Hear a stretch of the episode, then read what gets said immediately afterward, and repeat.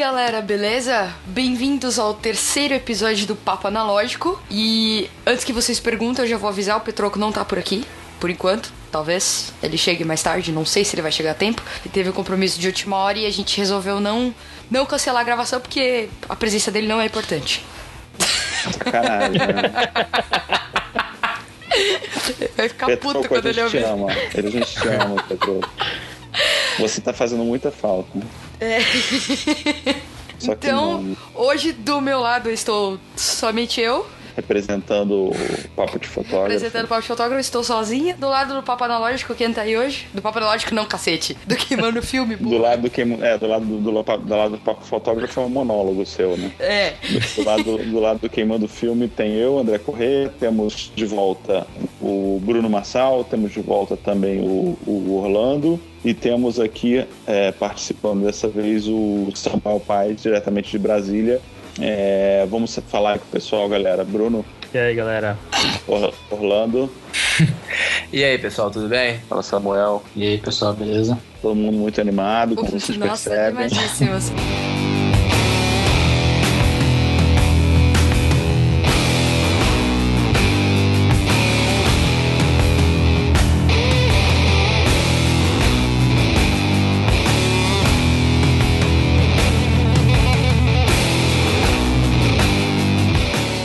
Bom, gente, hoje a gente vai falar, novamente, vamos falar de alguns fotógrafos, vamos falar de algumas câmeras, vamos falar de alguns filmes, vamos falar de algumas novidades aí no mercado, como um lançamento aí de uma lente muito estranha, tem também aquela história da Fuji parar de trazer filme para o Brasil, né, que a gente pode falar aqui, e vamos falar, para começar, com o Samuel, diretamente de Brasília, sobre o evento Filme Palusa, Distrito Federal, que é o primeiro Filme Palusa fora de São Paulo. É o quarto Filme Palusa, o quarto evento da série, o primeiro fora de São Paulo. É, eu vou deixar o Samuel falar porque, como eu coloquei no post que anunciou o evento, foi uma iniciativa dele. Para mim, como criador do Filme do Filme, foi muito legal ter ele trazendo essa iniciativa, oferecendo colocar esse evento sob a bandeira do Queimando Filme, sob a bandeira do Filme Palusa, porque o Queimando Filme sempre foi para ser coletivo mesmo e é muito legal ver ele, crescendo e, se expandindo para outros estados. Na verdade, outros estados não, porque Distrito Federal não é um estado, é uma coisa que enche o saco na geografia do país, né? E para atrapalhar mesmo. Fala assim não, É cara. só pra ferrar Nosso com as coitadas público- das criancinhas que estão aprendendo É, geografia. exatamente, é exatamente. Fala assim não, gente. Nosso público tá aqui. Quem é que vai querer ir no evento depois disso? É, pois é, para conhecer esse- o Distrito Federal, que é um distrito, né? Não é um estado, não é um município, não é nada, é um distrito. Nem é a gente avião. entende bem o que é isso aqui.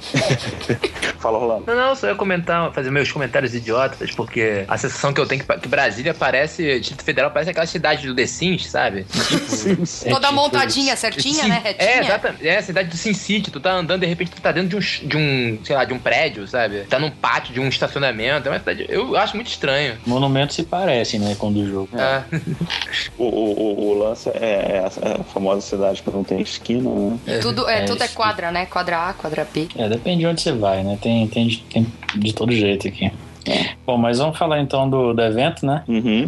É, como o André falou, é a primeira vez que o, que o filme Palusa tá saindo de São Paulo. Eu tive essa ideia porque eu trabalho na Universidade Católica de Brasília, que é um espaço legal, que a fotografia lá é bem, é bem difundida entre os alunos, e eu falei, pô, por que não trazer um evento aqui para Brasília? Por que não realizar na Universidade Católica, né? Tive a ideia de fazer agora para aproveitar o ensejo do, do mês da fotografia, que é um evento bastante grande aqui em Brasília, praticamente um mês inteiro de atividades relacionadas à fotografia. A gente resolveu fazer uma parceria entre essas três, essas três entidades aí, digamos assim. Tem o Queimando Filme, tem a Universidade Católica e o, o mês da fotografia. E a gente está trazendo, como nas outras edições, várias atividades, né? Tem oficinas, palestras, exposições. É, vai ser um, um evento bem dinâmico, assim como os outros três anteriores, né? O que mais, André?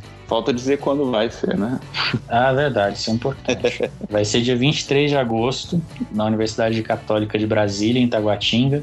A gente está com a previsão de começar às 8h30 e levar até às 8 da noite. É um evento gratuito, ninguém, ninguém precisa pagar nada, mas se quiser dar uma grana pra gente, a gente aceita, né, André? Estão aceitando, né? Qualquer esmola vai aceitando bem. contribuições aí. Até o momento da gravação desse, desse programa, não tínhamos nenhum patrocínio ainda, assim como Queimando o Filme, né? Assim como o Papo de Fotógrafo ninguém, patrocina a gente, a gente faz É. tudo. Hum, A gente tá afim? tem- eles acham que a gente tem que fazer de graça pra sempre. É, pois é. E é isso, né? Dia 23 de agosto, né, Samuel? 23 de agosto, o dia inteiro. A gente já está começando a colocar informações é, no site oficial, né, que é o www.filmepalusa.com, é, que na verdade é fa- é uma fanpage no Facebook, mas está completa. Quem já conhece o evento é, ou de nome ou acompanhou pelo- pelos posts do Queimando o Filme vai perceber que é um evento bem parecido, com algumas coisas mais características do local. Né? O Samuel está tomando todo o cuidado de montar uma grade que tenha bastante a ver com o público de Brasília, que tem a ver com a, com a universidade. O espaço realmente é muito legal, né? é bem diferente do espaço de São Paulo, que é um espaço amplo, é uma, uma universidade, a gente vai ter é, área externa muito boa, vai ser bem legal. Vai ter espaço para fazer uma, uma- A gente está tentando ver se a gente faz uma, uma mesa redonda, um debate, enfim, vão ter várias coisas bem interessantes. É uma das novidades é o auditório, né? É, o A gente auditório. vai fazer a palestra de abertura e estamos organizando uma mesa redonda aí que ainda não tem tema, mas a gente, a gente vai tentar fazer uma mesa redonda no, no auditório para Eu acho reunir a que galera podia toda. ter patrocinador e levar a gente pra ir lá e fazer a mediação dessa mesa redonda. Eu só acho. Olha, Ana, você tá sem a menor moral. Depois que teve um filme Palusa em São Paulo e você não foi lá cobrir, você não tem a menor moral. Tá querendo ir pra Brasília cobrir de São Paulo.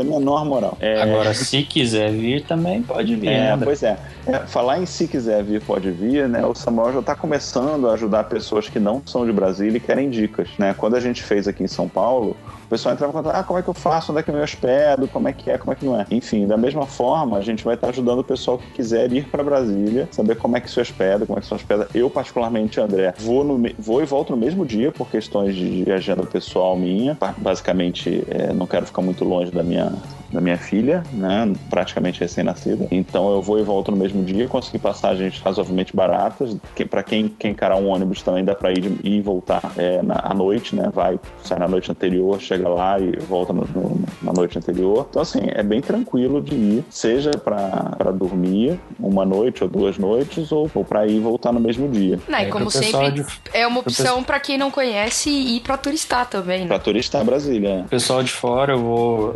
Eu tô fazendo um mapa, né? Que já tá, inclusive, no post lá do, do Queimando Filme. É, e no mapa eu vou colocar hotéis, restaurantes, é, bares, vou colocar várias informações assim ao redor do evento para o pessoal de fora saber para onde ir. É, a gente vai ter, assim como a gente teve no terceiro filme Palusa, é, daqui de São Paulo, a gente vai ter um aplicativozinho também para celular, para o pessoal poder se localizar com o mapinha, com as palestras, com os horários. As inscrições para as palestras, para as atividades, são gratuitas, todas elas, ninguém paga para nada, e são feitas somente na hora, no local, é, na base da pranchetinha, que nem nos eventos anteriores. Ou você chega lá, vai ter uma mesa, você coloca seu nomezinho na lista de presença do que você quer assistir, pode chegar de manhã e botar em tudo que você quer assistir logo, já se agenda para o dia inteiro, né? Você já vai saber antes quais são, você já pode chegar lá com a sua cola, dizendo né, qual, qual- o que, que você quer assistir, e você chega lá, marca lá o que você quer e participa. Aí quando chegar na hora de entrar na sala, tem lá, vai ter lá um monitorzinho que vai ver teu nome, vai ver sua identidade, sua impressão digital, sua íris, enfim.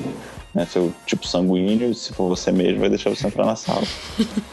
E pro pessoal que quiser ficar o dia inteiro lá, vai ser tranquilo, porque tem dentro do campus, ao lado do prédio, tem três restaurantes e tem ainda um quarto restaurante que é dentro do campus também, um pouco mais distante do prédio, mas são quatro restaurantes dentro do campus, lá de frente à universidade, atravessando a rua. Tem mais restaurantes, dá pra, pra ficar o dia inteiro lá, comer o dia inteiro e aprender sobre fotografia analógica o dia inteiro. É, para quem não tem a menor ideia ainda, apesar de tudo que a gente já falou aqui do que que é um filme Palusa, aqui no post é, desse podcast, tanto no Papo de Fotógrafo quanto no Queimando Filme, a gente vai colocar um link aqui para todos os posts já publicados de filme Palusa no Queimando Filme. E aí, lendo cronologicamente, você vai, vai poder ver desde o primeiro como é que ia ser, como é que foi, o segundo como é que ia ser, como é que foi, o terceiro como é que ia ser, como é que foi, e agora as novidades sobre esse quarto. né? Lembrando que nós devemos ter, se tudo der certo também, o, o- o mais um filme Palusa aqui em São Paulo no verão de 2014 para 2015. Que ainda vou, a gente vai começar a organizar ainda, junto, ao, junto com o IF, que é o nosso parceiro aqui em São Paulo. Eu vou, hein? Mentira.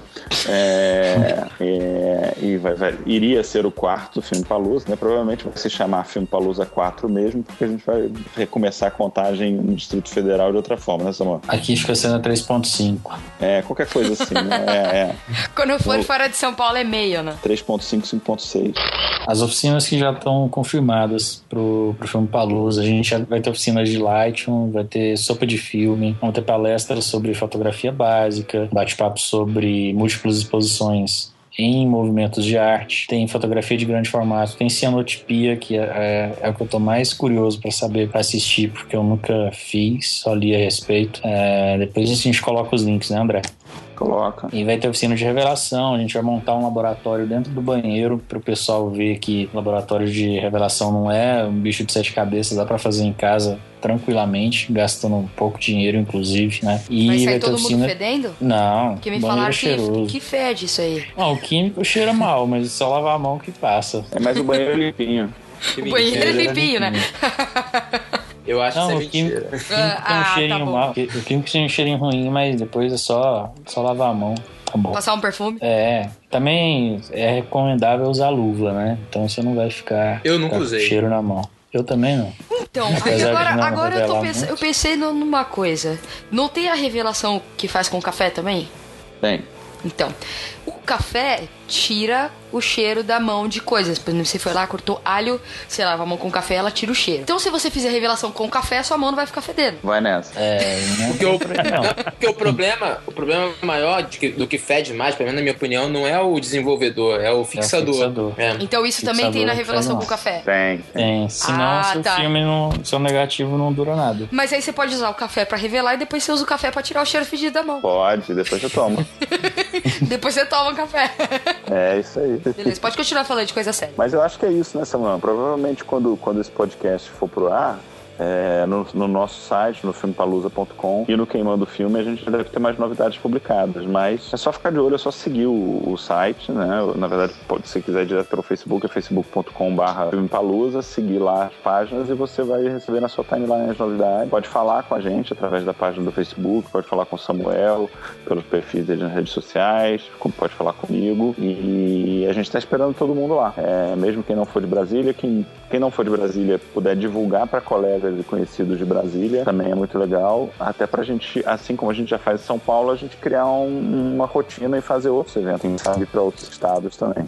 Bom, mudando de assunto, vamos então para as notícias que, que a gente tem de novidades aí? O Orlando estava falando aí de uma lente muito estranha que está sendo fabricada aí para as Leicas. Fala aí, Orlando. Opa, então, cara, essa aí é uma lente chamada MS Optical Perar 24mm f4. É uma lente feita por um japonês meio malucão chamado Sadayuzo Miyazaki, que é um cara que é especialista em converter lentes para Leica. Já converteu lente, ele converte lente da Trip, lente da Zeiss, qualquer lente que você consegue imaginar, ele consegue remontar a lente de uma maneira que o flange, né, a distância focal dela consiga bater com a distância do ar que você, você pode usar. De um tempo para cá, esse cara começou a lançar suas próprias lentes. Assim, você vai ver o, já viu um vídeo do, do, laboratório dele, né, da oficina dele. Ele, ele faz o desenho das lentes num, num papelzinho e tal e, faz, e vai, e vai fabricando elas. Ele já fez uma 50 1.3 que é baseada na antiga Biogon. Já lançou uma também que chama uma 50 3.5 e uma 35 3.5. Agora ele lançou essa 24, essa, essa 24 milímetros, que quem puder ver, a gente vai botar, provavelmente vai botar o link, né, para o anúncio é. dela lá no Bellamy, né, no Japan Camera Hunter. Vai ver que é uma lente que, na verdade, eu acho que ela é menor do que, do que uma lente pancake, né? Nossa, ela é, é muito fininha. Nossa, bem menor. Acho que ela é um quinto de uma pancake.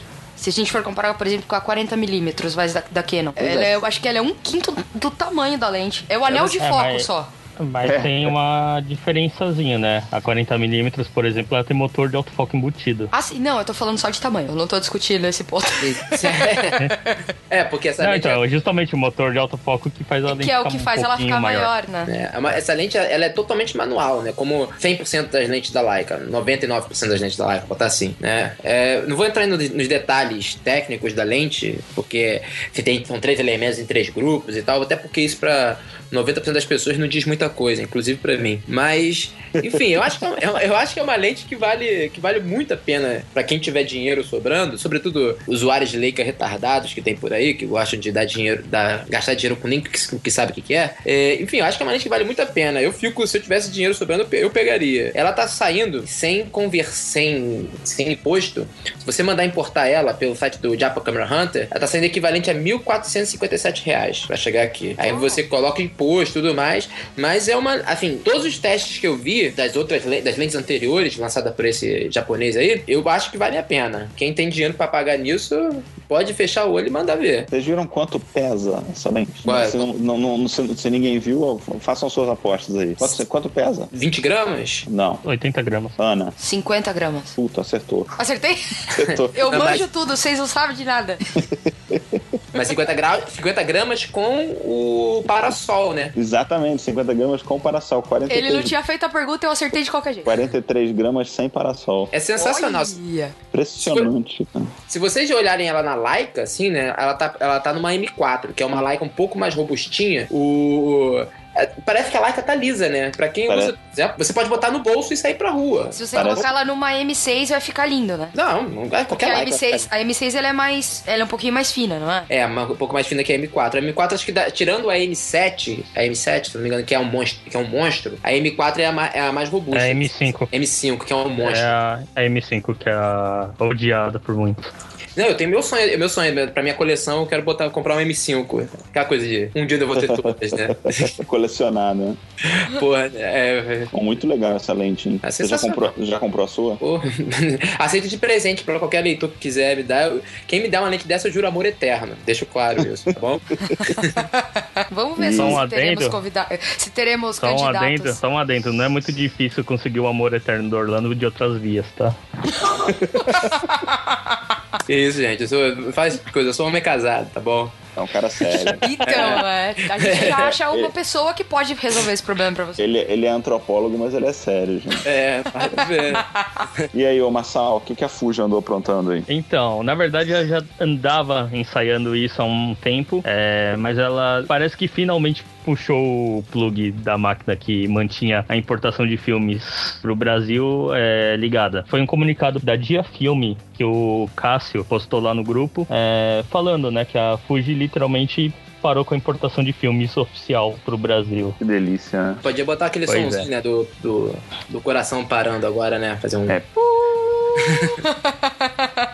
Ou então colocar a musiquinha daquele esquilo que vira cara do nada. É, não vai dar Isso... no Brasil. Bom, daí tem duas possibilidades, né? No caso, a Fuji parou com a importação de filmes 35mm e 120, ou seja, os filmes instantâneos da Instax continuam normal. Uhum. É, e quem usa 35mm e é fã de Superia, Pro 400H, Provia, 100, Velvia, esses filmes vai ter que começar a importar, não vai ter jeito. Eu tenho, acho que, eu, acho que o filme que eu tenho mais é aqui em casa é Velvia 50 e Velvia 100, né? Eu vou começar a vender a peso de ouro agora. É, eu tenho uns 80 rolos de Provia 400X que saiu de linha ano passado aqui em casa. Porra, Bruno, tu tem, sério mesmo? 35 milímetros? Sério, 35 milímetros. Depois em óculos? Quantos rolos? 80. Ah, coisa pouca.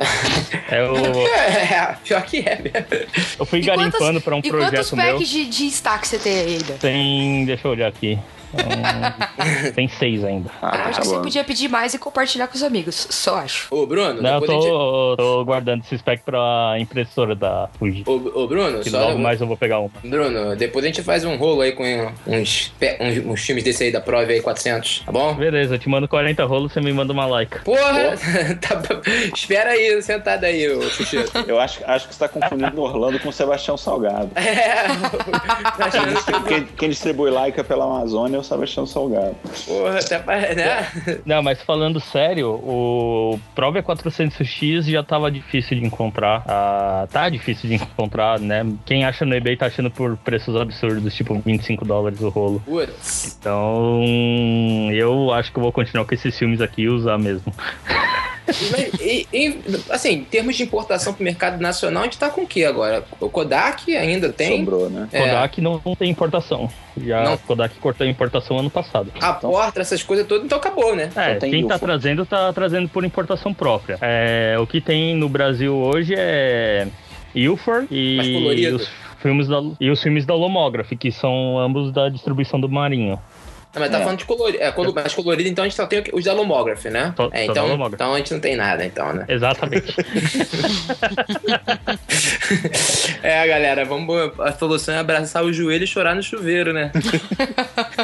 É, esses dias eu achei até que um estoque alto de Superia 400 na Foto Ferrara. Eles estão vendendo até que um preço bom, relativamente bom, considerando que é mercado oficial, tava 16 reais cada rolo. Faz Hum. muito tempo que eu não via por esse preço, Superia 400. É, o lance é continuar garimpando, né? Não tem, É. não tem fuga. É continuar É, mas- garimpando. É, mas uma A hora Agfa que. podia voltar, né? É, pois é, Agfa podia voltar. Pro Brasil, no caso, não. É, porque a- mas a Agfa não voltou? Pro Brasil, não. Pro Brasil, Brasil, não. Brasil ninguém volta, cara. Eu tô falando do mundo, na existência, assim. Ah, mas a Ah, Agfa voltou, nunca mas sumiu não. do mundo, né? Ela, ela- a marca passou, mudou de dono, né? Aquele 100 dela foi, foi, foi refeito, né? O 100 preto e branco, esqueci o nome dele. O Vista? Agfa Vista, Não, né? Não, o Tem o Vista, é, Vista, tem o Precisa e tem o Centúria.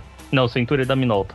o Vista Não. é o cromo, né? Não, o Precisa é o cromo e o Vista Precisa era o é o negativo. cromo. É. Não, mas eu tô, falando, eu, eu tô falando de preto e branco. O 100 preto e branco dela, qual é o nome? A PX? A PX, cara, como eu gostava desse filme. Parece que Eu gostava voltou- mais de um outro. Um outro filme preto e branco da, da Agfa, que era o Scala 200. Ah, o esse- escala era legal, é. Eu nunca cheguei a usar esse, não. O APX eu gostava dele porque ele, ele tinha uma aparência meio marrom, assim, meio. Ele dava um. Ele tinha um marrom bom, na, o natural dele, né? A gente tem a nossa sessão aqui no podcast onde a gente fala de filmes, filmes queridos, filmes sugeridos. A gente já tá falando isso há uns 10 minutos, né? Nós vamos aproveitar e oficializar aqui. Eu- né? Então vamos, vamos oficializar aqui, vamos cada um de vocês aí deixar o- um nome de um filme aí de recomendação, seja vendido no Brasil ou não. Vamos parar com essa frescura, a gente sabe que esse nosso hobby tem que eh, muitas vezes importar mesmo, entendeu? E vamos abraçar o capeta e é isso aí. Vale falar de filme do Brasil ou não do Brasil. Orlando, fala aí. Colorido ou preto e branco? Um filme, Orlando. Um filme, Lomography 100. Por quê? Não, pelo amor de Deus. É. Deus que me livre. Bate na madeira. É o, o Delta, 3.200. 3.200. E o Ilford- For Delta 3200. 3200. É um filme que, assim, é um filme especial. Você tá com uma ISO 3200 pra você fotografar em um lugar escuro, rápido, né? E assim, é um filme que tem uma característica. Eu, eu acho que eu sou muito fã do 3x400. Acho que eu já até falei isso aqui, né? Pra mim é o filme de trabalho. Você tem que ter um 3x400. Contudo, eu acho que, o, por exemplo, se você tem um HP5 ou um filme de ISO similar, você consegue simular os efeitos do, do 3x400. Não exatamente com ele, mas não, não tem muita distinção. Agora, um Delta 3200, ele tem, ele tem uma cara. Você consegue olhar pra aquela foto e, e, e ver que é um filme que é um 3200. Não tem outro filme no mercado que consiga substituir ele. Acho que é um filme substituível, assim. E assim, pra quem trabalha, sei lá, como eu aí, em situações adversas, é um tipo de filme que vai, pode salvar a tua vida, pode fazer toda a diferença se você tiver que, sei lá, fotografar um ritual indígena. Quem nunca, né, teve que passar por essa situação? Não é, pois é. Fotografar Eu um ritual indígena. Acontece isso com Eu, todo mundo, eu, eu gente. é eu super passei comum. por, eu passei por essa situação duas vezes ontem. Pô, tá, é horrível, cara, é horrível isso. Então, fotografar um ritual indígena só com a luz da lua e da fogueira, né? Essas coisas, enfim. Nossa, é- né? Esse é o, é o filme pra esse tipo de trabalho. Com uma câmera que caiu no rio. Uma câmera que caiu no rio, exatamente. É bom que tá perto da fogueira, ajuda a tirar a umidade, né? É isso aí, e você É, vai pra- derretendo tudo. Pra quem não tá entendendo a piada referencial, ouvir os podcasts anteriores, né? Acho que tá- é no 1 que a gente falou disso. Exato. É. É no 1, é no 1, é no 1. É, Bruno Massal, um filme. Bom, eu vou. Como eu tava falando do Agfa Scala, eu vou falar dele. Justamente porque ele é um filme diferentão, assim. É, o Agfa Scala, ele é um filme diapositivo preto e branco, de processo próprio, mas ele basicamente é um... Ele é como se fosse um cromo preto e branco. É, ele tinha um processo da própria Agfa, que hoje em dia só tem um laboratório que faz na Alemanha. Quem quiser se arriscar, mandar um Nossa. filme pra lá, é, fica à vontade. Mas ele pode ser revelado em processo preto e branco comum. A ideia dele é que é- ele tem um contraste absurdo. Então, o que todo mundo fala de filme preto e branco ser ter, manter todos os tons de cinza, o Agfa Scala ele literalmente limpa isso. Então você tem uma imagem contrastada pra cacete. Ele é bem legal por isso. Sabe que. eh, Só posso estar falando uma merda, assim, pelas fotos que eu tô vendo aqui. Ele me lembra uma. Me, ele me lembra um visual digital preto e branco, né? Assim. Sim, sim. Mas ele é isso lembra mesmo. bast- É, me lembra digital preto e branco, com essas conversões que as pessoas fazem e tal. É bastante bom, cara. E, mas ele ainda assim é um filme que tem uma latitude bem ampla. Então ele é um filme que, mesmo que você tenha que fazer um, é, uma máscara para expor menos os- as áreas de, de alta luz ou de sombra, você consegue é, manter informação, mesmo ele tendo esse contraste absurdo. É, vou, só fazer uma, fazer uma interrupção aqui, para vocês verem as mesmas fotos que a gente está vendo, entrem num site chamado www.google.com e escrevam AGFA, A-G-F-A, espaço S-C-A-L-A, escala, e deem Enter.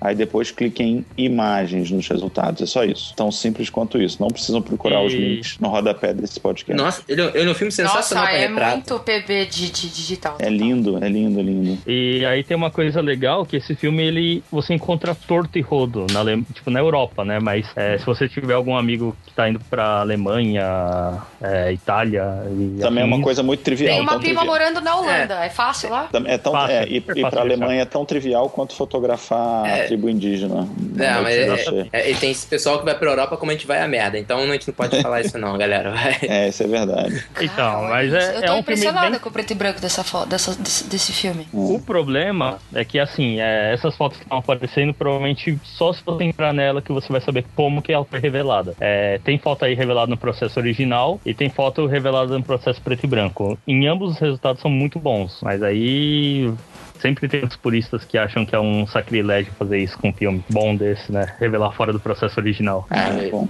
Isso aí não Foda. tem que nem fazer cruzada, né? Pelo amor de Deus. Vamos, É. vamos ser sinceros. É, mas também fodam-se os puristas.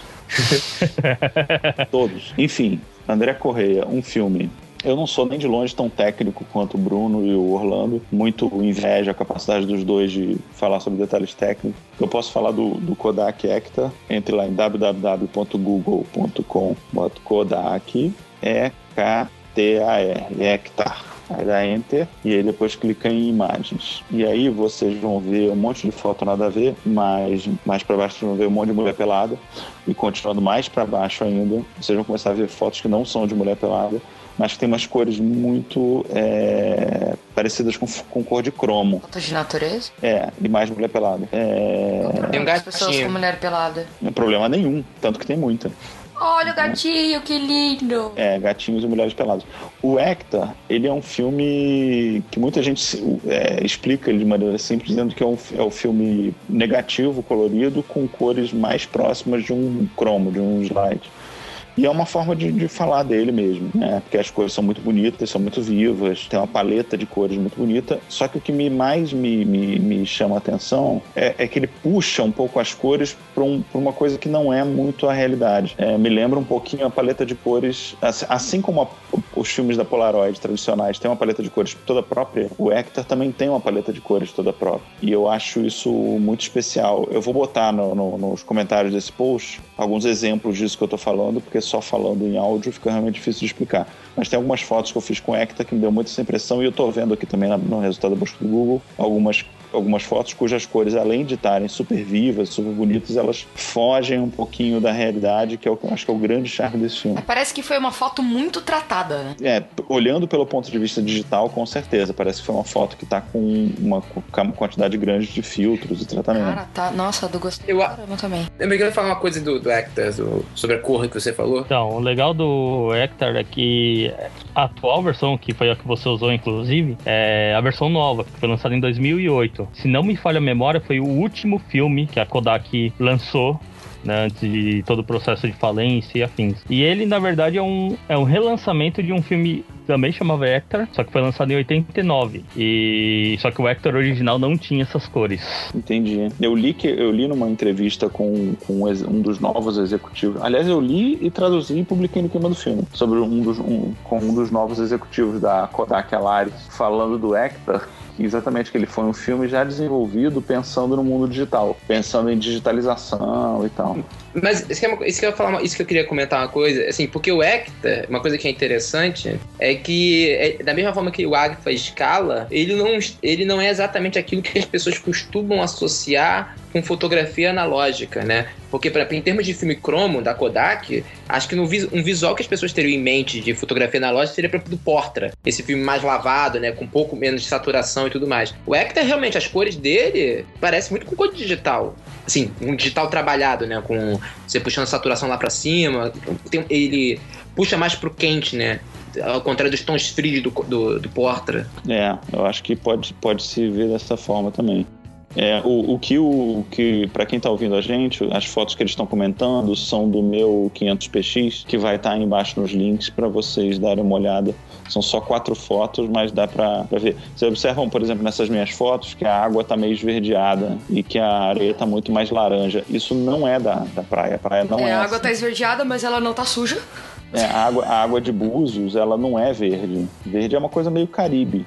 Né? Búzios é Rio de Janeiro, não, não tem esse verde. Então essa que é aquela questão da paleta toda especial de cores. Eu queria fazer uma correção aqui, porque a imprecisão geográfica do André me, me assusta. Apesar de ele ser quase. Ele é quase niteroense, né? O André, a cor. O Costa Verde, no Rio de Janeiro, tem o nome por causa da cor verde da água, rapaz. Não é Não é- Búzios, não é Búzios, que é outro lado, mas existe água verde no Rio de Janeiro, sim. E não é água de lodo. Não, é de lodo.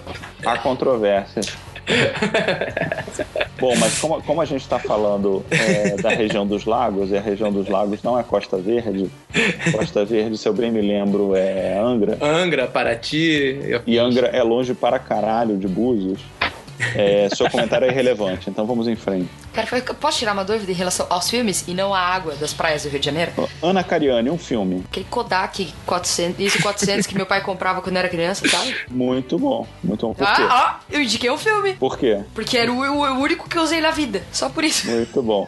Vamos ajudar a Ana então e falar um pouquinho desse filme, porque provavelmente é um filme que as pessoas ainda podem encontrar por aí. Era o que? O Kodak Gold, isso? Isso, É- Kodak Gold. Esse mesmo. Obrigado por lembrar o nome. O Kodak Gold é aquele com camada dupla de cores, não era? Coisa assim? Não, camada é. A quarta camada de cor era da Fuji. É da Fuji, né? É da Fuji. Eu, eu lembro, eu usava Fuji também, mas é que o Kodak é mais fresco na minha mente, assim. Inclusive, peraí, eu tenho, eu tenho um aqui em cima que o André achou outro dia na casa dele. Kodak Ultra Ultramax 400? DX, DXN 35mm Film for Color Prints. Ultra 36, 427 graus, processo 27 C41. graus? Não, minha filha. Não, não é graus, não. Isso é DIN. É o quê?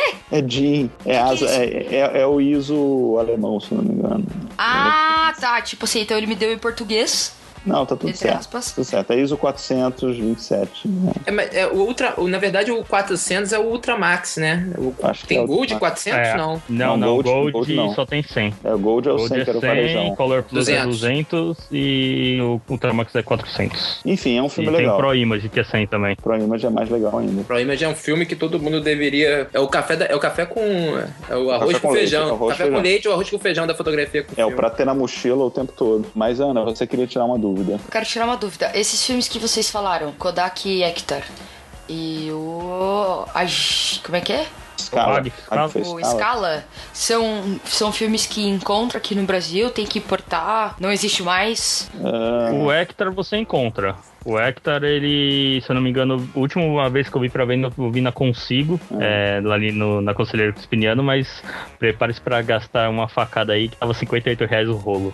Ai. O Scala, no way aqui no Brasil, né? O Scala só fora mesmo. É a melhor forma de Mas, comprar mas é filme caro ou hoje. não? A última vez que eu vi no eBay tava 50 dólares por 5 por cinco rolos. Então 10 dólares por rolo. Tem um preço razoavelmente Barato. ok. Pra um filme bom, 20 reais por rolo é muito bom.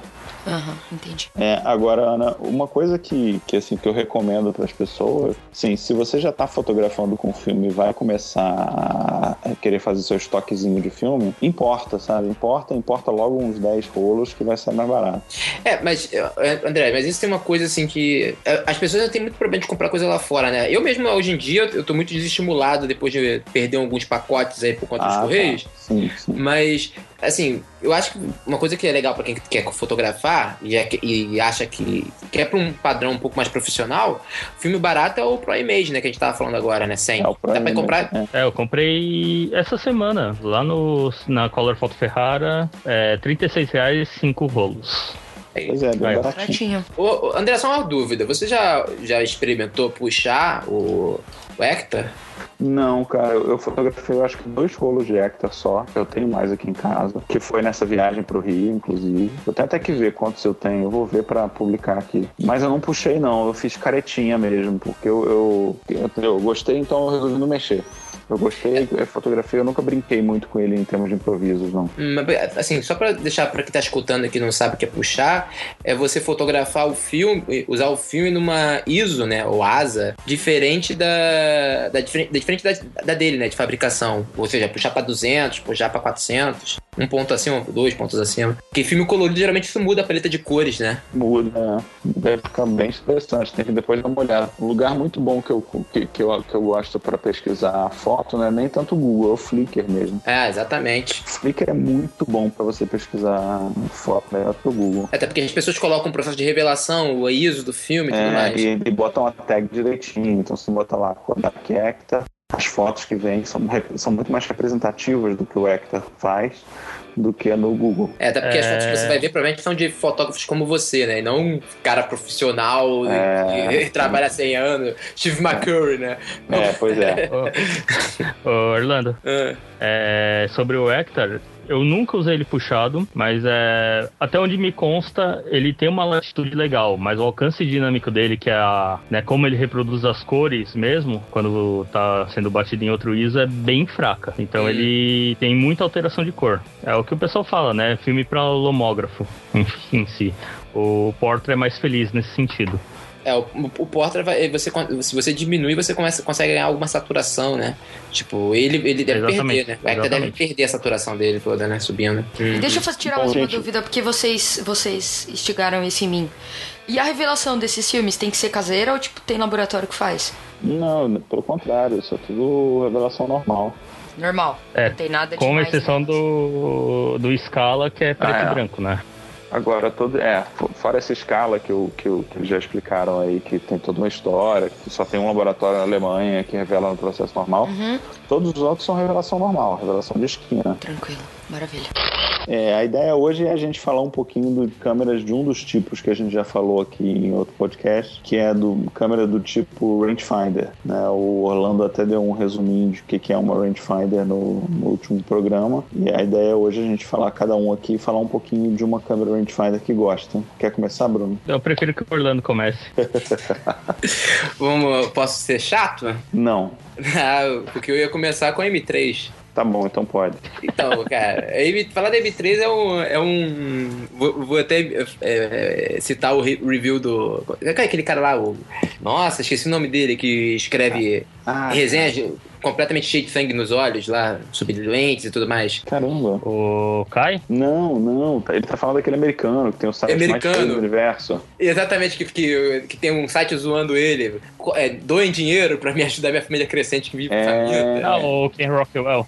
Isso. Rockwell, isso. Isso. Eu, eu enfim, o, no, no, ele uma vez escreveu um review da M3, ele fala que é difícil você fazer uma resenha da, da, da máquina porque ela é confiada a, talvez a, acho que a câmera mais perfeita, nesse sentido de que foi uma câmera que mudou a história da fotografia e é uma câmera que, enfim, para quem não conhece, é a, é a rangefinder que praticamente inicio, que popularizou o 35mm, né? É a, é a câmera que o Cartier-Bresson usava, por exemplo. E hoje em dia é uma câmera que falta recursos, né, para as pessoas. Um fotógrafo de hoje em dia vai olhar para uma câmera daquela, vai ver que só você só, só pode usar três tipos de lente com ela, né, que é a 50mm, a 90mm e a 135. E usar 135 numa rangefinder já é uma coisa complicada. Então, os frames utilizáveis são 50 e 90. E ela só vai até 1000 o, a veloc de velocidade e as lentes são completamente manuais e tudo mais.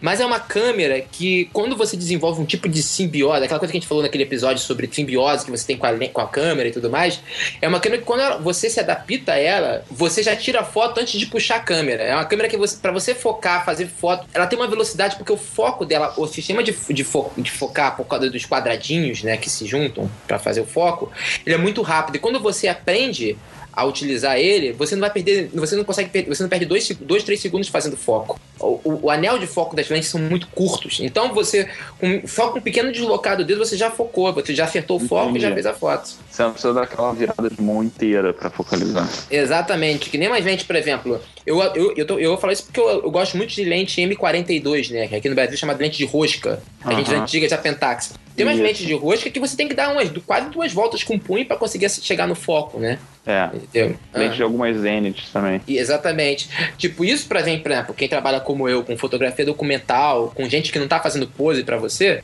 é, fotografia de rua, então, isso é essencial. É, é, dificulta muito, né? Dificulta muito você conseguir fazer a fotografia, dificulta muito você fazer a composição. E aí tem outra coisa também, você pode fazer a composição, que é uma das coisas que mais chamam a atenção na M3 da Leica, é que o visor dela ele tem a magnificação quase igual ao do olho humano. Ou seja, dá para você fotografar com os dois olhos abertos. E aí você consegue fazer a composição exatamente do que está entrando e do que não está entrando na sua foto. Isso ajuda muito. Assim, é difícil eu, eu, eu falar, eu, explicar isso para quem não, nunca olhou para uma M3, o quanto isso ajuda você a fazer a composição da sua, da sua, da sua imagem. Mas enfim, eu acho que vocês podem confiar e tem a história, né? De... O Sebastião Salgado usava a M3, depois ele foi pra M6 e tudo mais. Mas grandes fotógrafos usaram a M3 não por, não por coincidência e usaram para fazer para fotografia documental, para jornalismo, não por coincidência, né? É uma câmera que vale, é uma câmera que se cair no chão quebra o chão. Eu, eu tô olhando aqui no Google, aquele nosso amigo Google, buscando por Leica M3, é, aparece algumas fotos do, do frame, né, do visor.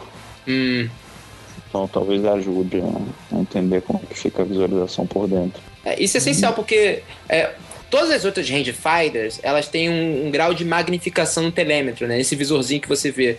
E geralmente é menor, né? 0,75, 0. Sim. E isso dificulta na hora de você fazer a, a, a, fotografia, né? Tipo, na Leica, por exemplo, você vê o frame que vai sair, na, exatamente o frame que vai sair na fotografia e você vê o, o em volta dele, né? Não, vê, não só vai É. ver aquilo que vai sair na foto. Então isso ajuda muito na hora de compor, fazer composição. Bruno? Bom, eu vou. Eu vou falar de uma não usual, que é uma câmera que eu tô namorando uma cara já, e eu consegui usar uma. É, e só atiçou as lombrigas. E eu pretendo comprar, inclusive, vai ser, se tudo der certo, vai ser a próxima analógica da a vir para casa. Peraí, Bruno, deixa eu. Posso falar? Eu acho que eu- Sim. uma. Rangefinder centi- médio formato. Exatamente. Fuji. Eu tô falando da Fuji G- GF670. Nossa. É, um- é uma rangefinder um pouco, é, digamos, estranha, porque ela é uma rangefinder de médio formato e de fole, né? Basicamente ela segue tudo que a Fuji nunca lançou em termos de rangefinder. E ela é bem bacana porque ela tem ela consegue fazer dois formatos de filme, tanto 6x7 quanto 6x6. Ela Ah, tem um é viewfinder por ser de médio formato maior que de qualquer Leica M. Ela é pequena, ela é relativamente pequena comparada com qualquer câmera de médio formato. Inclusive ela é menor do que uma Hasselblad, que quem já deve ter mexido em uma provavelmente sabe que é uma das menores. Então, assim, uma câmera que faz 6x7, 6x6 e é menor que uma Hasselblad, basicamente uma câmera perfeita para fazer street em médio formato. Nossa, ela é muito legal. Eu tô E- olhando no Google aqui, é muito legal. A lente dela é E o quê? tem uma coisa- É 40, 35 a lente dela? É uma Esqueci. 80mm 3.5. Ah, 80 milímetros, nossa. Isso. E tem a Dá até pra fazer GF670, tem a GF670W, que tem uma 55mm f4, se não me engano, que é mais wide. Mas ela mantém basicamente todas as coisas que a GF670 tem. Mas tem que fazer a É. conversão, né? Ô Bruno, só pra explicar pra quem tá escutando, 80, 80 milímetros em médio formato equivale ao quê? É 50 no 50, como- 50 milímetros. É uma 35, cinquenta. né? É, É o contrário? é, é porque é, maior. O, é porque é maior. O, o, o filme, ou o sensor, Ana, é maior. Em 6x6 é igual a uma 50mm, em 6x7 deve ser igual a uma 45mm. Hum. Mais Pô, ou menos é legal isso. pra caramba. É, a W, a É. W, tô, aqui, tô vendo uma imagem da W aqui, ela tem uma, vem com uma 55mm. É, então. 4.5. O lance da. o- uma das coisas legais é que, pra quem acha que a Fuji só faz câmeras analógicas da linha Instax, é que a, a GF670 e a 670W ainda são fabricadas. É, inclusive, elas são a mesma câmera, exatamente a mesma câmera que a Bessa 3 da Voigtlander. Ah, tá. E a Bessa 3 também, tem a Bessa 3 e a Bessa 3W, que são equivalentes. A diferença em si é que a GF670 é prata e a Bessa 3 é preta.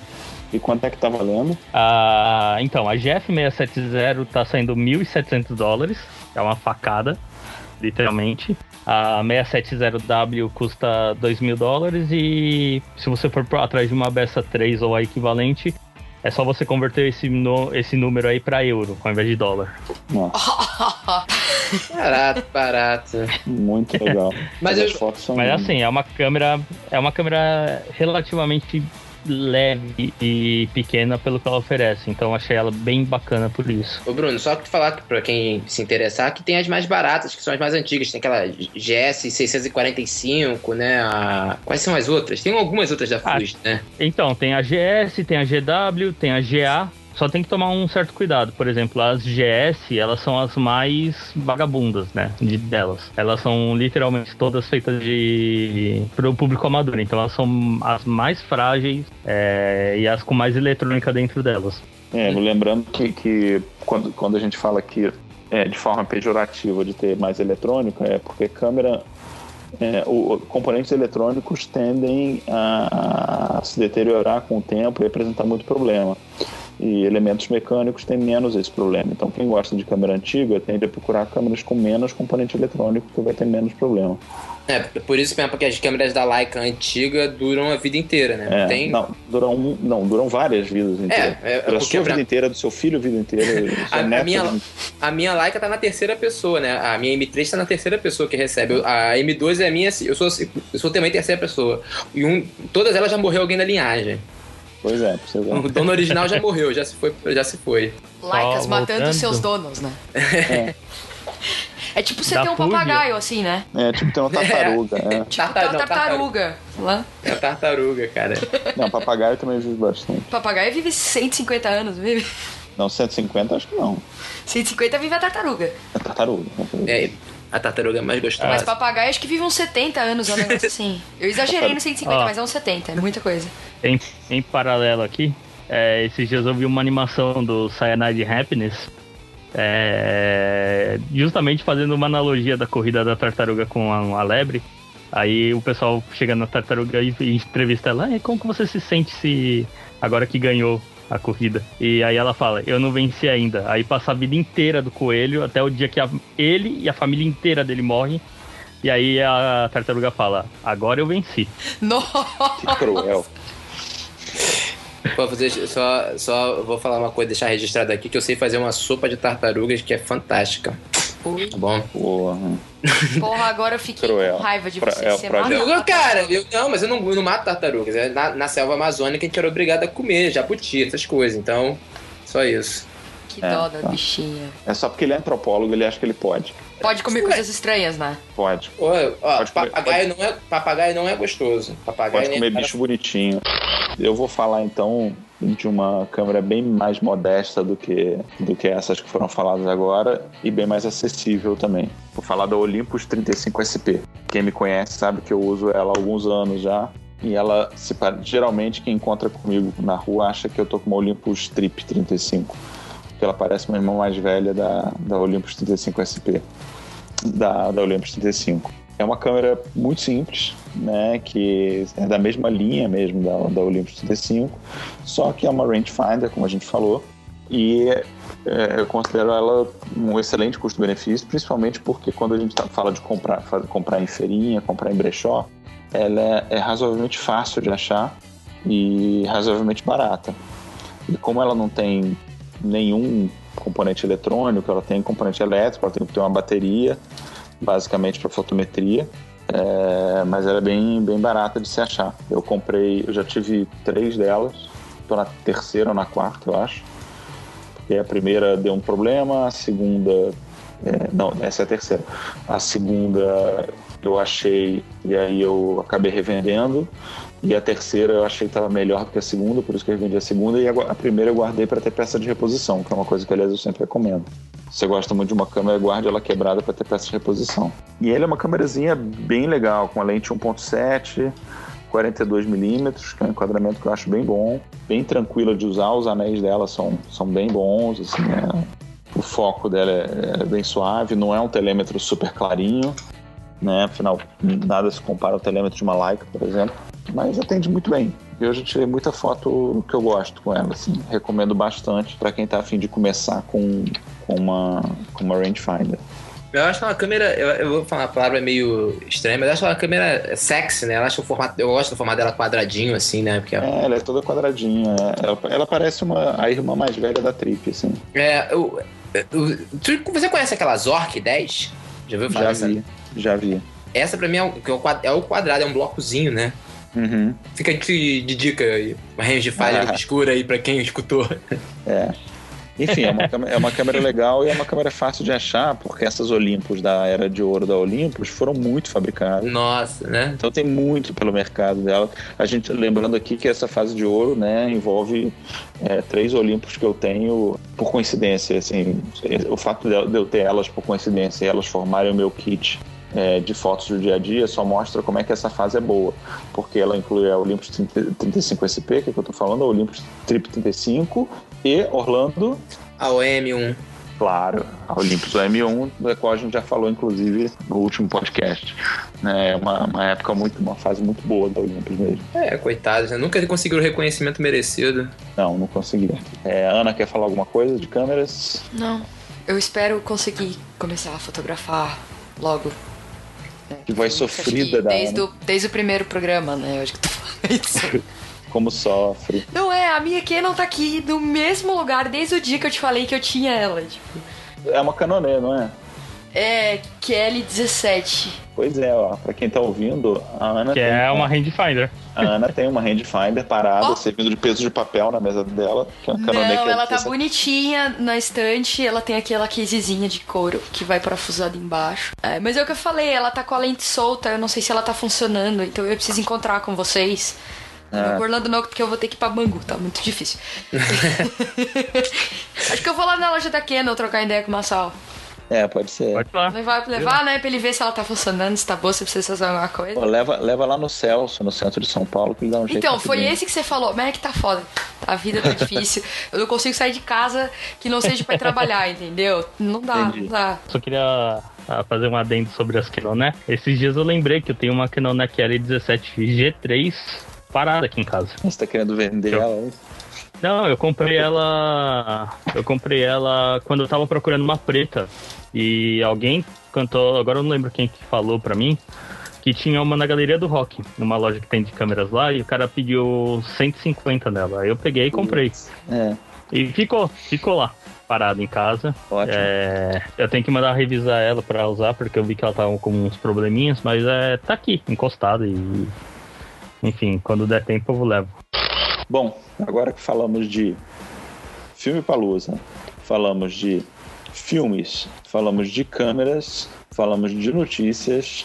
Para a gente encerrar esse já longo podcast, vamos falar então dos fotógrafos sugeridos da edição? Pode ser.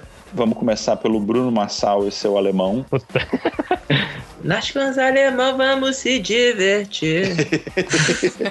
Não é esse tipo Ó, de alemão. Eu gostaria de, eu gostaria de deixar apenas um, um, uma nota a gente tá gravando um dia depois do jogo do, do Brasil com a Alemanha, tá? Então. Sem querer datar o programa, mas já datando.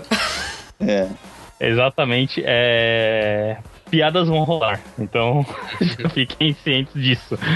Assim, aproveitando o clima de final de Copa do Mundo e afins, é... esses tempos uma propaganda da Nike me chamou a atenção, que mostrava o discurso do Ayrton Senna, enquanto mostrava vários atletas das mais diversas categorias falando sobre superação e afins.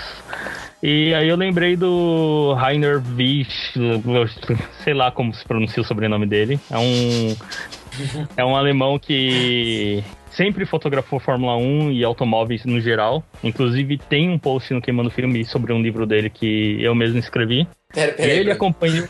Oi. Você escreveu o post? Isso.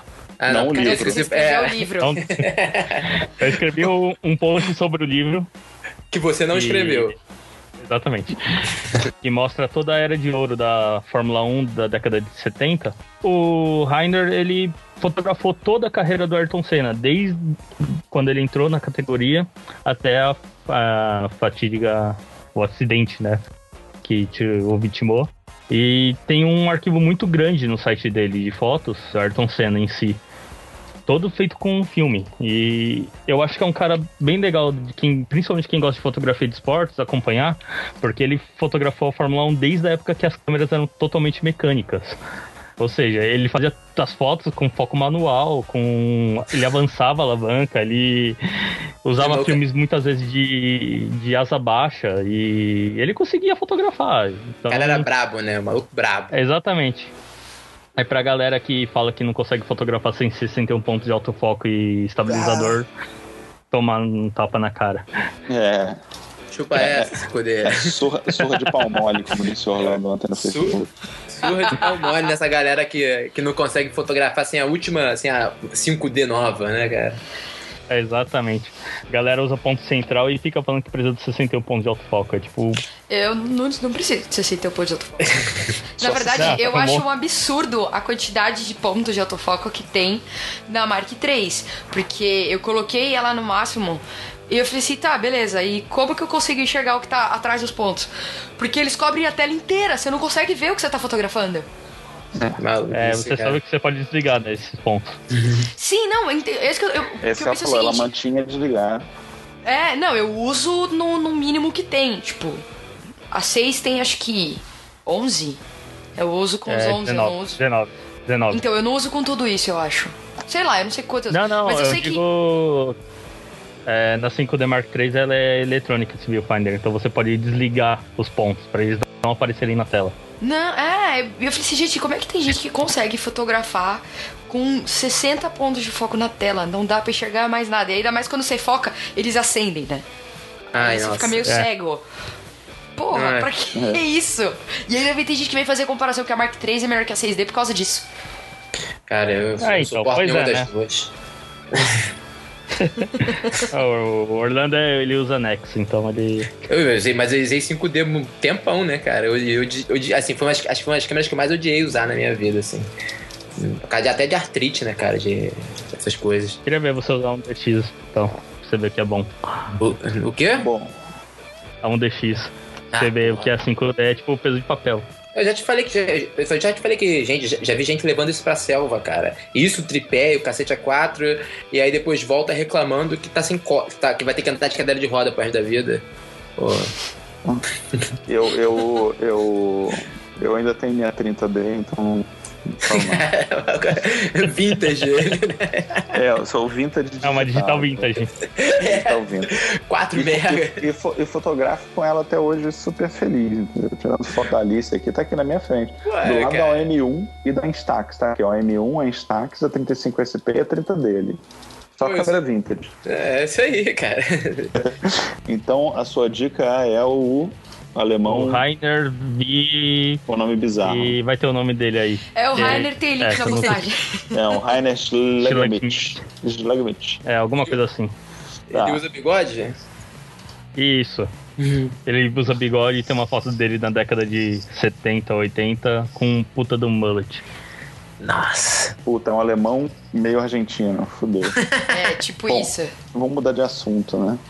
É, Orlando, você vai falar de quem? Então, eu vou falar de uma fotógrafa que é muito mais importante do que talvez as pessoas imaginem, né? Que é a Dorothea Lange, né? Que é uma fotógrafa de 1895, nasceu no século retrasado e morreu na década de 60.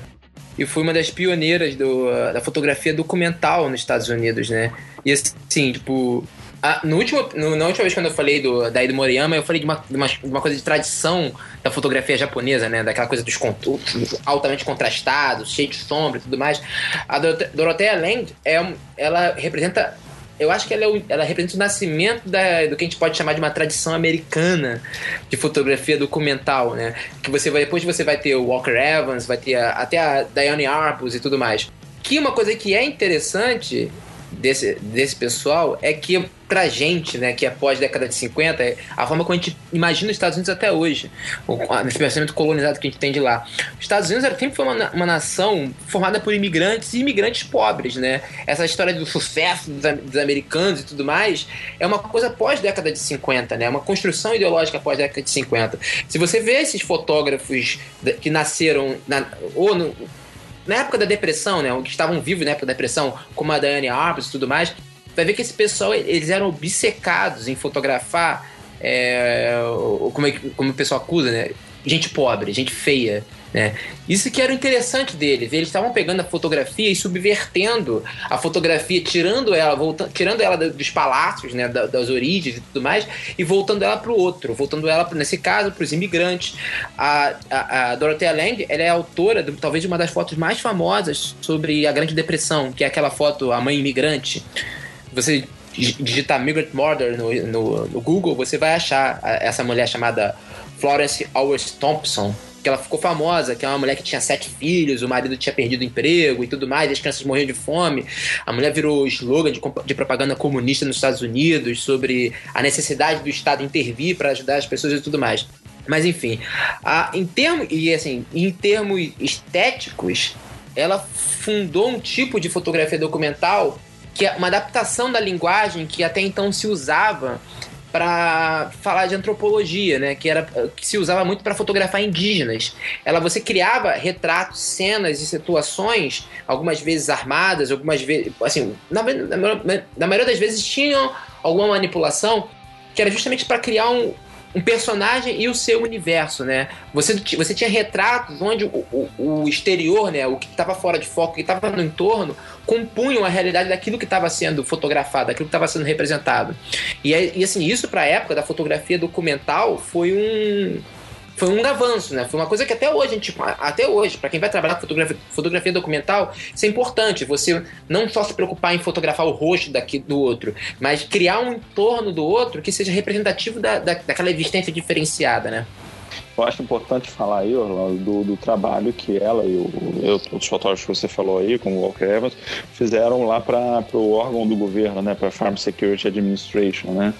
porque eles eram brifados para sair, ó, você vai em tal lugar e você vai fotografar tal coisa, tal coisa, porque a gente precisa dessas fotos para conseguir investimento, para isso, para aquilo outro.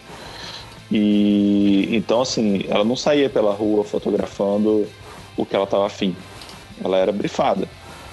Sim, sim, fotografar. sim. Isso, isso é legal exatamente porque essa galera aí, o, ela, o, o Walker Evans outro, é, e outros, outras pessoas do, do, do Farm Security Administration, eles fazendo um trabalho que era para ser absolutamente careta, absolutamente sem criatividade, absolutamente é, formal, é, por dinheiro, é, acabaram revolucionando, como você falou, a fotografia documental. É, assim, é, é, eu, já, eu já vi uma, um, certo, um, um, certo bafafá em cima disso, porque tem gente que tem, eh, também tende a resumir né, essa coisa da fotografia documental americana, essa tradição, a, a essa necessidade, a esse, a esse financiamento e tudo mais. Mas é, é que a, a, grande. A grande. A grande. Tem um, aquele, um site que eu já passei aqui, né? O ASX. Uhum. A, assim, a AMS, né? American Suburban X. Uhum. Que é, tem um artigo lá que eu vou ver se eu consigo achar para botar o link, mas provavelmente eu vou, não vou achar, o que tem uma historiadora que trabalhou com isso e ela vai mostrar que antes de ter toda essa, essa instituição por trás dele, já existia esse movimento, né, dos espontâneo dos é. próprios fotógrafos de relatar a realidade americana que não era a, a, a, realidade do branco americano e tudo mais, né? Enfim, o, era a realidade do pessoal que estava ferrado mesmo, que o pessoal que estava ali no, do lado de casa, que era o, era a época da depressão, né? Era a época que, é. que os americanos foram obrigados a se deparar com a sua própria pobreza, né? É. Legal, também não sabia disso não. Mas é muito, muito legal ver isso. Eu tô aqui dando uma olhada, na, revendo as fotos dela, que tem muita coisa é, legal. Não. É, isso, sim, pra gente é, é interessante porque hoje tem esse mito, né? Ah, sobretudo no Brasil e tudo mais, de que os Estados Unidos não tem pobre, que, a pobreza dos Estados Unidos é igual à pobreza daqui e tudo mais. E os Estados Unidos é, uma, é, um, é, um, é, um, é uma nação que, mesmo no auge, sei lá, década de 50 e 60, você viu teve uma parcela considerável de pobres, sobretudo negros e imigrantes latinos, né? É. E esse movimento da, da Dorothea Land ou da Diane Arbus e Walker Evans e tudo mais, tá, tá sofrendo um, um revival assim, nunca morreu. Porque, por exemplo, você tem, você tem por exemplo, a, a Nangoldin, a Nangoldin com trabalho com, com, das comunidades homossexuais, LGBT uhum. e tudo mais, que, que tá nessa linha ainda, né? Que tá seguindo, é. que tá nessa tradição. Mas tem agora um novo, novo levante de, de fotografia documental inaugurado pela, pelo Katrina, né? Nos Estados Unidos. E tem toda uma, uma série de fotógrafos que agora estão trabalhando com isso, estão publicando material, estão retrabalhando essa questão da fotografia documental norte-americana e voltando para a própria degradação do Império Americano, né? É uma coisa que quem, procura, quem quiser procurar sobre isso vai ter material muito farto para encontrar na internet. Legal, legal. Muito bom. Eu trouxe um nome também aqui, que foi, foi engraçado você falar da Dorothea Lange, porque é, esse cara que eu trouxe aqui, ele já foi muito comparado com Cartier-Bresson, mas eu vejo em algumas coisas dele muito dessa turma dessa época da depressão, que é o Antanas Sutkos. Antanas Sutkos, ele, ele é um lituano, nasceu em 39 e foi um dos fotógrafos mais, mais fortes na antiga União Soviética e ele ainda está vivo, né? A gente fala sempre tanto de gente morta aqui e esse cara, né? esse cara tá vivo ainda e, e ele inclusive veio, eu, eu, tive a sorte de ver uma exposição dele em Curitiba, descobri ele sem querer em Curitiba, lá no Museu Oscar Niemeyer e cheguei lá e vi as fotos, fiquei babando, aí comprei o catálogo na hora e cheguei em casa e o catálogo tem uma entrevista com ele feita lá no museu é, aí depois entrei em contato com o pessoal que veio, que traz ele para o Brasil, as exposições, e cheguei a publicar uma entrevista com eles. Não consegui uma entrevista com ele, mas consegui uma entrevista com o pessoal que traz ele para o Brasil. Vou botar os links para os posts que eu tenho dele. E vez ou outra tem exposição dele rodando o Brasil. Né, pra você botar assim, Antana Sutkos, é, provavelmente você vai encontrar. Tem outro dia teve exposição aqui no Tomiotaki, mais uma e toda hora recebo press release. E ele é muito forte no Brasil porque ele teve uma aceitação muito boa no Brasil. E ao mesmo tempo que tem algumas coisas de rua dele, muito Cartier-Bresson, muito mesmo, e é engraçado você ler a entrevista com ele, que na época que o Cartier-Bresson estava fotografando é, do lado de cá do muro, do, né, do muro de Berlim, da União Soviética, ele estava fotografando do lado de lá. E os caras não se conheciam. E ao mesmo tempo eles têm resultados muito similares e visões muito similares em alguns momentos mas tem algumas coisas deles em momento dele em momentos mais mais deprimidos assim que me lembram muito a depressão americana hum. e me lembram muito esse olhar é, mais documental de mostrar a pobreza no caso a pobreza da União Soviética que também não podia ser mostrada né hum. também assim como a americana era feio mostrar a da União Soviética por motivos óbvios também ninguém queria que fosse mostrado só que ele mostrava de uma maneira mais casual, assim, era uma coisa mais de. Tava tirando uma foto lá do, da vizinhança, né? E, e, aí você via, você via que a coisa era pobre. Na verdade, se perguntasse, ele falava que estava tirando foto daquelas, daquelas crianças jogando bola. Mas o contexto é muito maior do que as crianças jogando bola. Então é bem legal, é bem legal. E, e é um cara que foi muito pouco conhecido, se tornou conhecido nos últimos anos e ainda está sendo descoberto. Tem coisas muito novas. É, ele recentemente, é, só recentemente começou a recuperar e por causa dessa, dessa retomada do trabalho dele, começou a catalogar de novo coisas dele. Tá? Assim como todo grande fotógrafo, ele tinha milhares e milhares e milhares de negativos que nunca tinham sido sequer catalogados e ele, ele mesmo agora parou para olhar isso. Então tem coisas que estão sendo publicadas inéditas. Então é muito legal você conseguir, é, numa altura dessas, é, ver, ver fotos históricas de uma época histórica do século passado, fotos inéditas. Você pode ir numa exposição agora e ver fotos que nunca foram vistas, nunca foram publicadas do cara que ainda está vivo. E você consegue ler entrevistas com ele, você consegue ver vídeos com entrevistas com eles de agora. Então isso é muito legal, tem que aproveitar enquanto esse cara está vivo. Assim. É um Cartier-Bresson russo, soviético, lituano, né? Que está vivo ainda, está aí ainda dá para aprender muita coisa com ele. Isso é bem legal. E ele parou de fotografar. O mais legal é que ele parou de fotografar. Ele falou que parou de fotografar quando o digital surgiu. Porque ele Bem. falou, cara, não é minha, isso não é fotografia, eu tô fora. Então é um, hoje ele não é um purista, é um purista, é um purista. Não, eu diria que não. não tô zoando, eu, tô, tô, eu, é, tô, tô, brincando a questão da, da, do quando digital, mas eu, se você olhar pro cara, provavelmente é muito mais uma questão de anacronismo, né?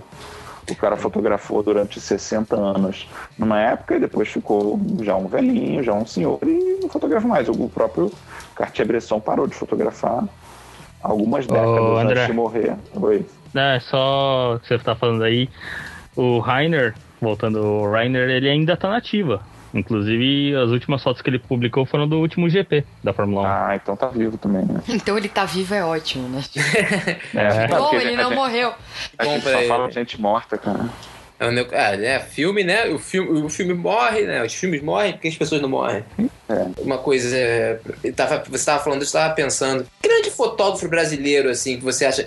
Você acha que tem uma, você acha que tem uma tradição de fotografia brasileira? Olha, é engraçado que antes de, de procurar aqui os. Assim, é, eu, tenho, eu tenho minhas peculiaridades de fotografia, né? Eu já falei aqui que eu sou fotógrafo amador por orgulho e, e dificilmente eu me apaixono por obras muito, muito, muito profissionais, tipo fotógrafo de moda, fotógrafo de casamento. É, eu admiro profissionalmente, mas eu não me apego emocionalmente. Difícil, eu, eu ainda não consegui encontrar nada de fotógrafos brasileiros que não sejam ou cópias de coisas de outras pessoas ou coisas que são muito datadas ou são muito momento tipo assim aí tem um fotógrafo X, não vou citar nome que tira fotos da cidade dele extremamente urbana entendeu? ok, mas sei lá, não me parece uma coisa meio eterna, me parece uma coisa muito datada, muito para Não, falar mas aí- pessoas que estão naquele lugar, daquilo. Então, assim, é- é, me parece muito pulverizado. Você perguntou sobre tem tradição, eu acho que não. Mas eu também não sou a melhor pessoa para isso. Talvez a gente devesse chamar outras pessoas que entendem mais de história da fotografia no Brasil e fora para responder essa pergunta. Não, porque tá assim, eu, ta- outro dia eu tava pensando nisso. eu- o- eu acho que você falou que tem. Pra, você, o trabalho do Sebastião Salgado, você, por mais que você possa dizer que. Achar que tem, óbvio, ele dialoga, ele é um cara. O Sebastião fotogra- fotografou, começou a fotografar, ele não morava nem mais no Brasil, né? O, mas, por exemplo, você tem uma tradição do, do, do, do, do Araquém de Alcântara e tudo mais, que ah, eu acho que tem uma certa fotografia documental brasileira, né? que a- e, ela, ela- e, assim não, não por coincidência ela está muito situada no norte do Brasil É, tá vendo? Isso é- é uma coisa que você conhece muito mais do que eu. Né? Então É. você já pode responder melhor do que eu essa pergunta. Assim. Não, eu mas não é porque- conheço. é porque justamente assim a única coisa é porque eu não queria pensar isso espontaneamente assim quer dizer, sozinho porque eu te- teria a tendência de olhar e ver os fotógrafos que me apetecem porque é o tipo de, de área onde eu trabalho né Foto- fotografia docu- documental Araquém de Alcântara Sebastião Salgado e tudo mais não sei Bruno tu acha que tem al- al- algum tipo de linguagem fotográfica brasileira que não seja a documental, que não seja a voltada pra esse tipo de material, cara? Porra, é. Porra! Cara, não tem muita coisa assim, porque se você for parar pra pensar, tem quem é conhecido pelos trabalhos documentais, por exemplo, Salgado, Araquém, e tem os que tentaram fazer trabalhos documentais e não foram muito bem sucedidos, tipo Bob Wolfenson, que fez Uhum, aquele nossa. livro de apreensões lá que. Puta que pariu, aquilo lá, na verdade, um cara com um celular consegue fazer uma coisa melhor. não, e aquele outro, quando é o, da- o que fotografa eu não tô falando de. É, então. O. Marcos Cavone? Não, o outro, mais clássico, o O Duran? Duran, que foi fazer da África. Então, assim, Nossa. são caras que têm muita técnica, mas eles não têm nada de, digamos, storytelling. Então eles não conseguem passar o que eles estão querendo dizer. Pois é, Aí- e, eu, e aí eu fica um, aquela coisa, sabe? Tipo, eles têm muito nome e eles são muito conhecidos, mas. Pois é, eu li, eu li um livro do, do, do Bob Wolfenson chamado Carta a um Jovem Fotógrafo. Que é é uma série de, que, que a editora chamou vários profissionais para fazer carta a um jovem isso, carta a um jovem aquilo, carta um jovem aquilo outro. E o de fotógrafo é o Bob Wolfenson. Estava lá, um livro baratinho, achei interessante e tal. E li. O livro é legal, o livro é interessante. Tem até ele no Queima do Filme, uma das primeiras resenhas que eu fiz no Queima do Filme de sugestão de livro. Só que uma das coisas que ela confirma é o seguinte: quando a gente fala de linguagem autoral, é muito difícil que um fotógrafo de moda consiga criar uma tradição própria. Geralmente ele está seguindo alguma coisa, mudando alguma coisa que já existe ou mis- misturando duas ou três coisas que já existem. É, é muito parecido, acredito eu, tá, a, a Ana pode até falar melhor do que eu, mas, por exemplo, com foto de casamento ou com foto de, de de evento ou foto de é, newborn, enfim, essas linhas é, que são primordialmente comerciais, que é claro que o fotógrafo quer colocar a sua própria linguagem, só que deve ser muito difícil, porque a linguagem externa deve se impor o tempo todo. É verdade. Ah, mas. é... Mas vem várias questões também. Por exemplo, o trabalho de apreensões do Bob, se eu não me engano, ele fez no intervalo de seis meses. Eu vi isso em alguma entrevista dele, que ele pegou um intervalo de seis, de seis meses ou um ano, não lembro agora exatamente quanto, é, e fez correndo. Ele pegou autorização, bababá, né, Polícia Federal, e ia fotografar as coisas que foram apreendidas. E ao meu ver, um trabalho de um trabalho autoral muito bem feito leva mais tempo que isso. Não tem como você fazer um negócio em seis meses correndo É, eu, e eu querer não- que seja aquela coisa, é, digamos, hiper bem feita. Sei lá, eu vejo só pelo tanto. Se você for comparar, por exemplo, o Sebastião Salgado ficou quanto tempo no Gênesis? Uns dois, três anos, no mínimo? Foi mais do que isso, se não der mole.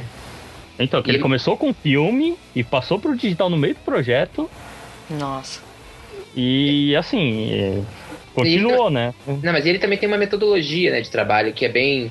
que ajuda muito ele. No sentido, quando ele vai trabalhar com pessoas, assim, coisa. Porque eu tô falando porque eu sei que gente que acompanhou ele, ele em floresta, né? O, então ele se cerca de. O pessoal que, com que vai com ele se cerca de pessoas que têm uma relação orgânica com o lugar onde ele vai.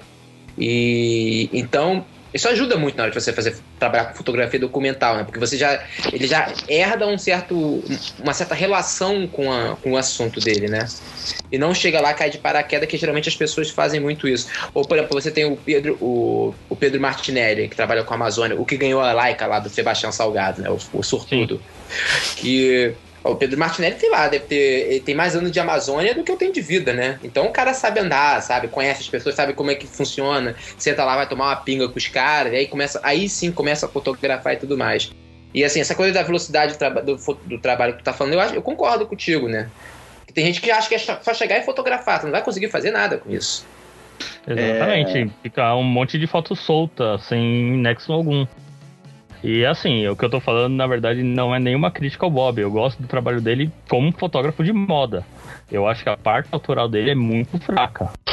Bom, gente, o papo tá muito bom, o papo tá excelente, mas a gente tem que ir terminando, senão esse podcast vai ficar tão grande que ninguém vai aguentar ouvir. Ana, últimas palavras? Obrigado por ter ouvido, gente. Volta aí na próxima, né? É, vai ter mais. Volta. Orlando. Então, galera, abraço pra vocês. Só queria deixar claro para as pessoas que eu não tenho costume de comer tartarugas e papagaios de graça, assim. Eu não tenho uns um- uma criação de tartaruga pra comer aqui em casa, não. Eu gosto dos bichinhos, tenho pena deles, mas por causa da minha atividade profissional já tive que comer muito desses animais. É culpa de antropólogo, ó. É muito triste isso. Eu não quero Bom. que o Bama me processe. Bruno. É, fala aí, galera. É pra se despedir, na verdade. É. Eu, eu tava procurando um negócio aqui. Bom, ah, falou aí, galera. É, eu tentei falar mais dessa vez, né? Como vocês perceberam, mas é, não rolou tanto assim. Não tem muito o que falar. Então é isso, gente. Obrigado. Até a próxima. Deixe seus comentários, mandem suas dúvidas, mandem suas sugestões. Apareçam no filme Palusa do Distrito Federal. E vamos nos falando. Até mais. Tchau. Abraço. Abraço, galera.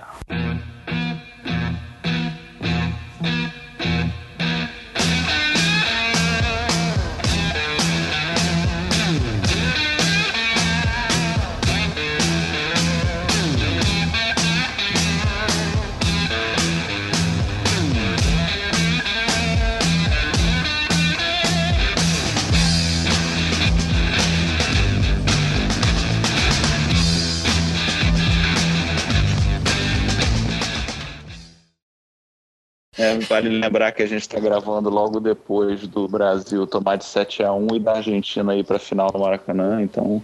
Eu estou Não 25%, por...